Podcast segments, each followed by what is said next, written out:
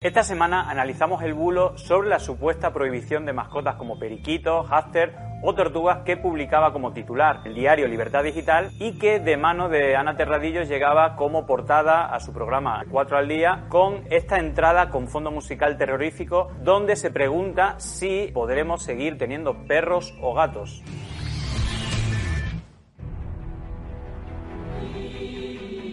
¿Las mascotas de toda la vida a punto de desaparecer de nuestras casas? Adiós al hámster, tortuga y periquito, la lista de mascotas prohibidas según la ley de Yone Belarra. Veterinarios y tiendas de mascotas en pie de guerra contra la nueva ley de bienestar animal. ¿Nos dejarán seguir teniendo perros y gatos? ¿Cuáles se salvarán de la criba? Todos los animales del arca de Belarra hoy en 4 al día. En esta introducción afirman que los veterinarios están en pie de guerra contra la nueva ley de bienestar animal y tras ello Ana Terradillos continúa diciendo vamos a ver qué opinan los veterinarios, dándole paso a Manuel Fuentes, que ya había sido portada de Libertad Digital en numerosos artículos criticando la nueva ley y que en este caso llegaba a las pantallas de 4 para criticar duramente de nuevo este anteproyecto de ley. Vamos a ver lo que dicen los veterinarios. Manuel Fuentes, ¿qué tal? Buenas tardes. Hola, buenas tardes. Manuel, ¿este listado de verdad tiene un, no sé, diría yo, un sentido ecológico? Eh, el listado de animales que no es, eh, que no es definitivo, ¿eh? pero sí que es cierto que, que está ahí sobre la mesa. ¿Es razonable? ¿Tiene sentido ecológico? No, en absoluto. Clara y taxativamente. Eh, este proyecto de ley de bienestar animal es, sinceramente, y muy a mi pesar, un auténtico despropósito.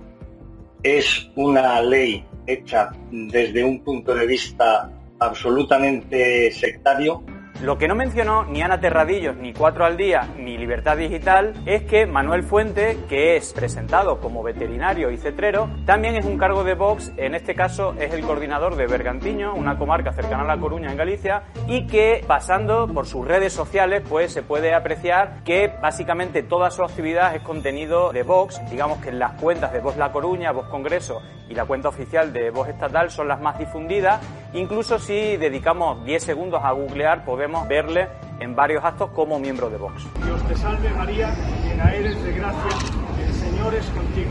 Bendita tú eres entre todas las mujeres. Ahora vuelvo a darle la palabra a Manuel Fuentes, afiliado de Vox del Grupo de Mallorca. Desde aquí quiero darle las gracias y agradecerle enormemente en nombre de Vox. Esto tendría un pase si no fuera la enésima vez que Cuatro hace pasar por ciudadanos y profesionales anónimos, criticando al gobierno a diferentes cargos y candidatos de Vox, y así llevó como empresaria enfadada con las medidas de ahorro energético a la candidata de Vox a la alcaldía de Sabadell. Primero, los españoles. Bueno, pues Patricia Muñoz es dueña de la tienda de ropa y complementos La Flamenca de Borgoña, en Andújar. Muy buenas tardes, Patricia. Buenas tardes. Bueno, ¿a ti qué te parecen las medidas de, de ahorro energético? Una vergüenza. Realmente son medidas inútiles. Sí, totalmente. O a un padre de familia numerosa agobiado por las subidas de precios que resultó ser candidato de Vox en Arroyo Molinos. Tenemos suerte porque además eh, supuestamente está habiendo un cierto apoyo, supuesto digo, a la familia, porque hay una nueva ley, por ejemplo, la medida 62 de apoyo a la familia numerosa, pero que no va a entrar en vigor hasta el año siguiente y que además, eh, bueno, solamente eh, se quita el IRPF familia numerosa o familia numerosa especial a los que consiguen ese año el ser familia numerosa. Yo llevo ya años siendo familia numerosa y me quedan otros tantos y no me van a aplicar ningún tipo de descuento de IRPF.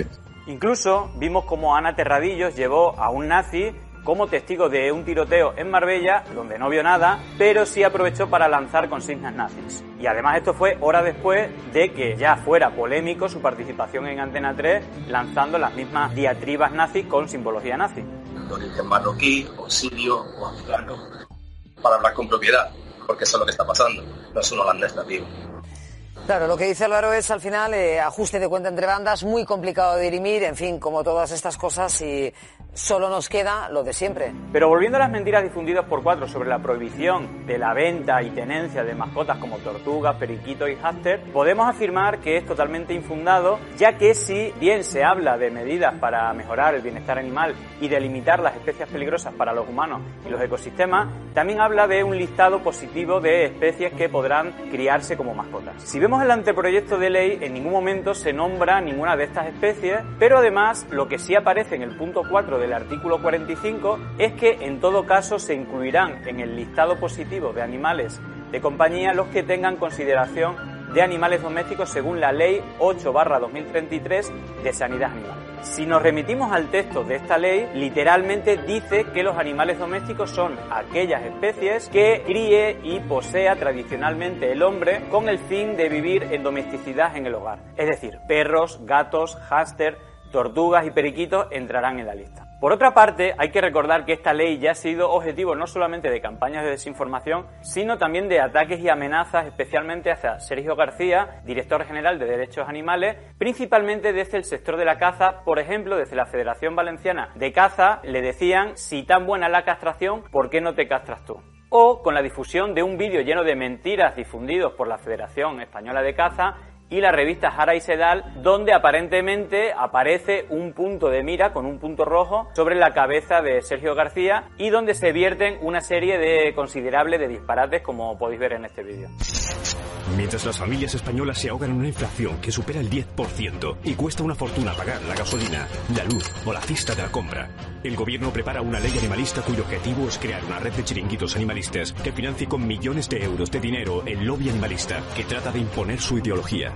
Solo en los últimos dos años, PSOE y Unidas Podemos han aprobado subvenciones por valor de 5 millones de euros para grupos animalistas y han colocado a dedo a algunos de ellos en el gobierno.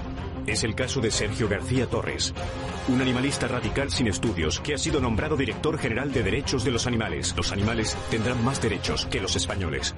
¿Cuántos millones de euros acabarán destinados a estos chiringuitos animalistas? Ni la propia ley lo contempla. El gobierno simplemente abre el grifo para despilfarrar el dinero sin ningún tipo de pudor, a pesar de estar a las puertas de una recesión histórica. Un gobierno que da derechos a los animales mientras quita dinero y libertades a las personas para mantener una minoría parasitaria. Por si fuera poco, adivinad quién difundió este bulo sobre las mascotas. Sí, Isabel Díaz Ayuso aprovecha cualquier bulo si le vale para atacar a sus rivales políticos y en este caso robarle a los niños los hámsters era muy jugoso y por ende robarles la felicidad a la humanidad. Quieren acabar con la alegría, con las ganas de consumir, comprar o vender, desterrar de la dieta la necesaria proteína animal porque las vacas ahora mismo son enemigas del medio ambiente, o las fresas, porque nos quieren dictar hasta cuándo comerlas, o que, por ejemplo, los niños no puedan adoptar un hámster y aprender a amar a los animales a través de su cuidado responsable. Están a un paso de tener que pertenecer cada propietario de una planta en casa a un inventario, al tiempo. Precisamente este fin de semana Isabel Díaz Ayuso ha sido homenajeada y premiada por Atlas Network y algunas de sus fundaciones como la presidida por Mario Vargas Llosa, la Fundación Internacional de la Libertad, donde quiso comparar a Ayuso con uno de los referentes de estas fundaciones, Ronald Reagan, pero tuvo un momento de sincericidio y se le escapó el apellido del propagandista nazi Goebbels. Isabel es una persona a la que a mí me gusta comparar con el presidente de los Estados Unidos, que era eh, Ronald Goebbels.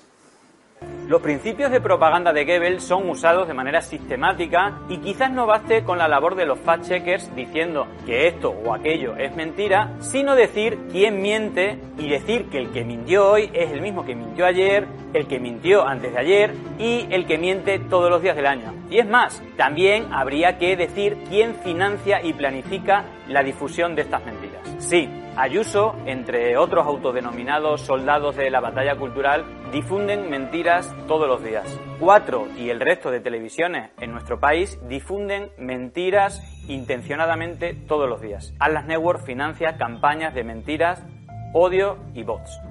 La mentira, aun cuando es planificada, es impune en nuestro país. Uno de los referentes de Atlas Network, el expresidente del gobierno, José María Aznar, director de FAES, salió impune de sus mentiras sobre las armas de destrucción masiva en Irak o de la autoría del mayor atentado terrorista en suelo europeo. Es más, no solo fue premiado como consejero de News Corp, la mayor compañía de comunicación del mundo, y además lo hizo por mentir, sino que también fue elegido director de Atlantic Council para Europa y América Latina, que además es el principal partner de Facebook para decir que es verdad y que es mentira en todos los procesos electorales del mundo. Incluso es más que un buen amigo de quien decide en las sombras qué programas, qué periodistas pueden aparecer en la televisión y cuáles no. Y no tiene por qué, por qué sentir, como lo ha dicho en la sala de prensa, ¿no? Tiene, no tenéis por qué derramar ni una sola lágrima. Otra de las imágenes, Florentino Pérez celebrando este triunfo, celebrando este título, celebrando esa décima, esa ansiada décima que llevaba persiguiendo desde hacía 12 años.